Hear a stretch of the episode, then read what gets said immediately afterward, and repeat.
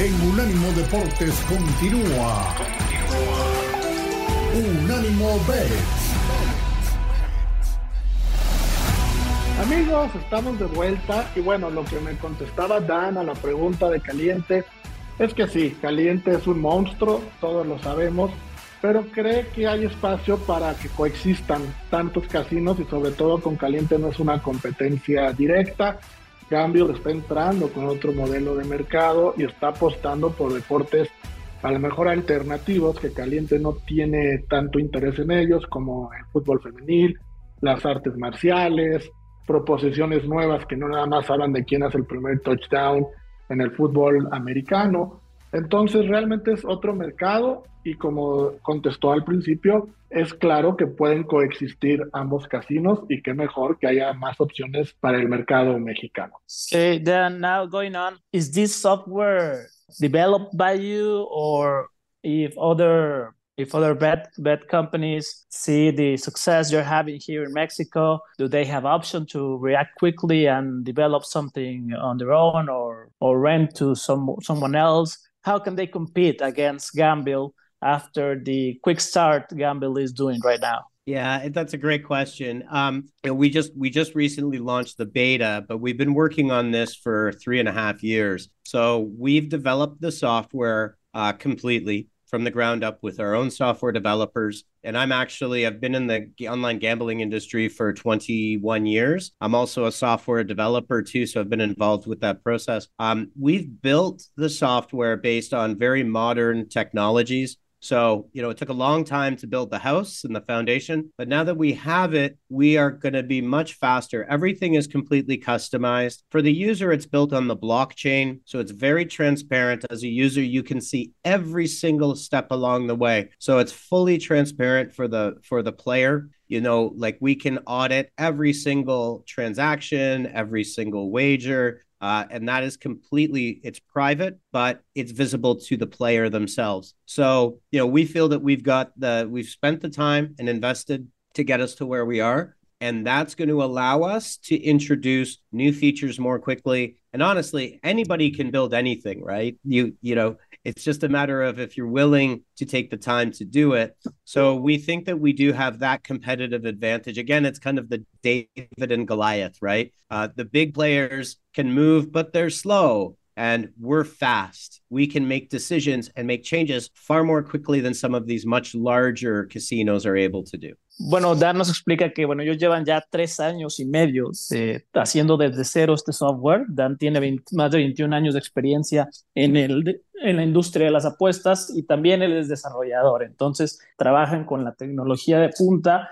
y han tomado pues como misión desarrollar al 100% este, este modelo en el que con la base de blockchain se haga transparente para los diferentes jugadores y les dé una certeza para avanzar más rápido. Eso ya les da una ventaja mucho más fuerte respecto a los demás competidores y, en, y si algún competidor se quisiera mover, bueno, lo harían de manera mucho más lenta ya que con el avance que tiene Gamble, ellos pudieran estar incluso incrementando opciones de ofertas para los jugadores que les den ventaja aún mayor en un tiempo prolongado. Dan, one question that our audience is very asking very much right now in social media and it's going to, to our WhatsApp is that how are you going to introduce Gambyl to the Mexican people, to the Mexican market? We can see Carlos Salcido on your website, this soccer player that, that play in Europe, but more or less, how is it going to be? Are you going to invest in TV? Are you going to invest in radio? Are you going to work with influencers, with tipsters? How this new business is going to enter the Mexican market? Le pregunto a Dan, sorry, le pregunto a Dan eh, que cómo van a introducir a Gamble en México. Vemos a Carlos Salcido en el website como imagen del casino, pero al ser un mercado alternativo lo harán con influencers, con tipsters, en radio, en tele.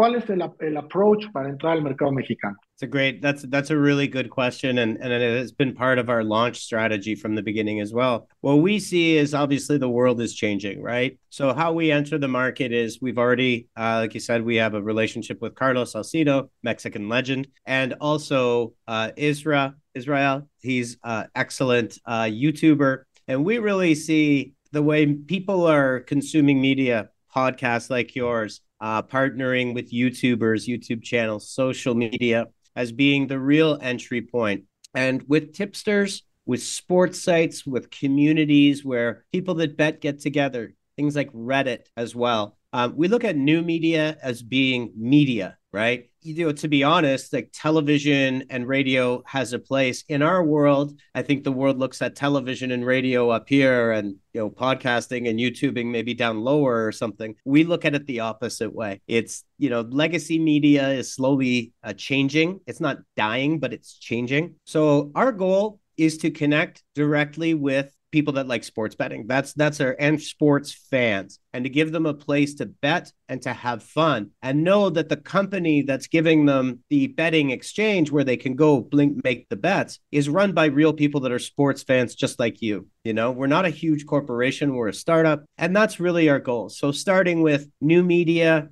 like I said, podcast, YouTube channel, influencers, tipsters, sites that have communities as well that's really our entry point. And we look at it again going back to the david and goliath is small doesn't mean it's unimportant. In of course. fact yeah it's the opposite for us. We would rather honestly start by having a, a smaller very engaged passionate community. And and like i i, I truly believe that um that that's the way to go. So Ok, ok, nos dice Dan que sí, que ellos ya tienen a Carlos Salcido, tienen un youtuber como es Israel, pero que el approach con el cual quieren entrar es entrar a las comunidades de apostadores, con influencers, con tipsters, con páginas como Reddit, con lugares donde se habla de apuestas y otra vez hace mención a la referencia de David y Goliath, ¿no? que no necesariamente tienes que invertir en tele, tienes que invertir en radio fuertemente para crear una comunidad importante que esté con Gamble y que el approach sería ese, empezar con las comunidades de apostadores y gente a la cual le gusta mucho el deporte, como nosotros. Así que nosotros aquí podemos ayudar.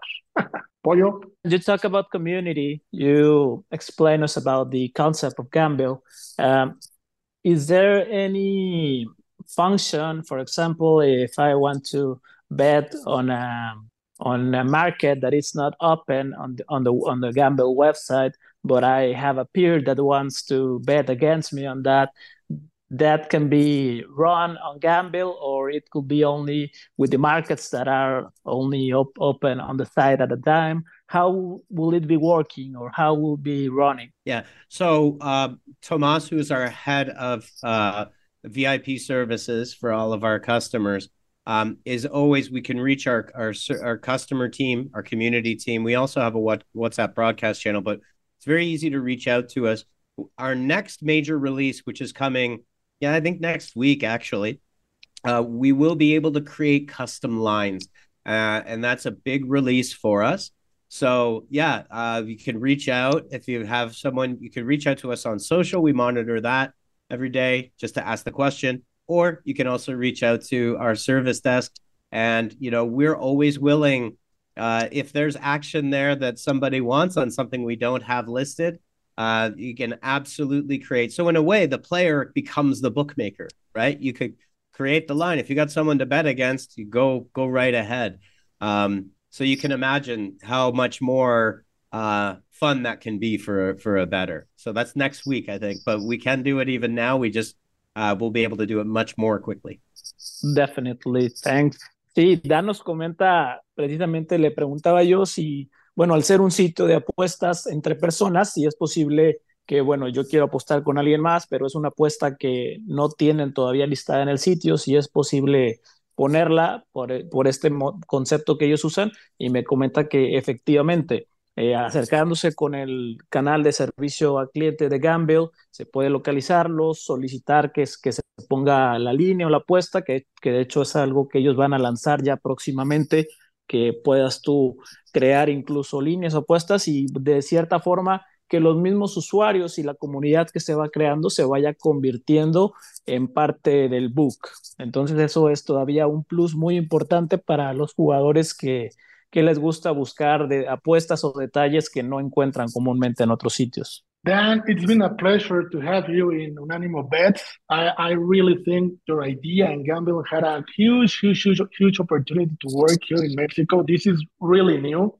Nobody does it. So, the best of wishes. This is your house, and you will be welcome to return every day and every time you want. Hey, thanks a lot for having me, guys. Really appreciate you having me on. And uh, would love to come back and uh, and talk sports with uh, with you guys anytime you want.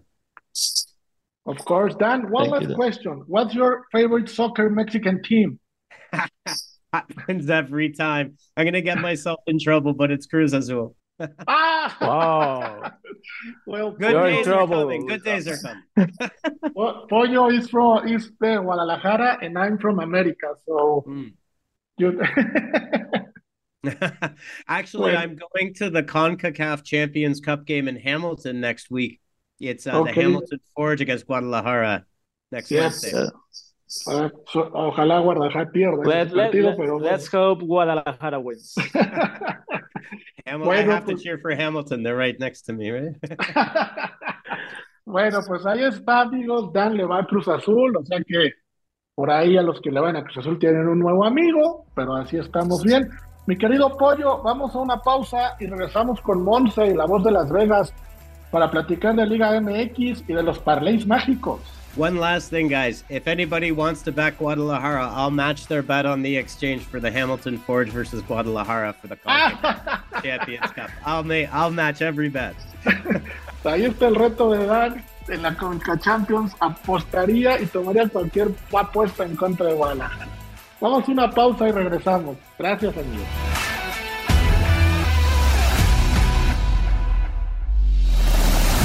En breve seguimos con Unánimo Bet en Unánimo Deportes. Unánimo, una plataforma que exalta la fusión del deporte y la cultura latina, una manera diferente de vivir tu pasión.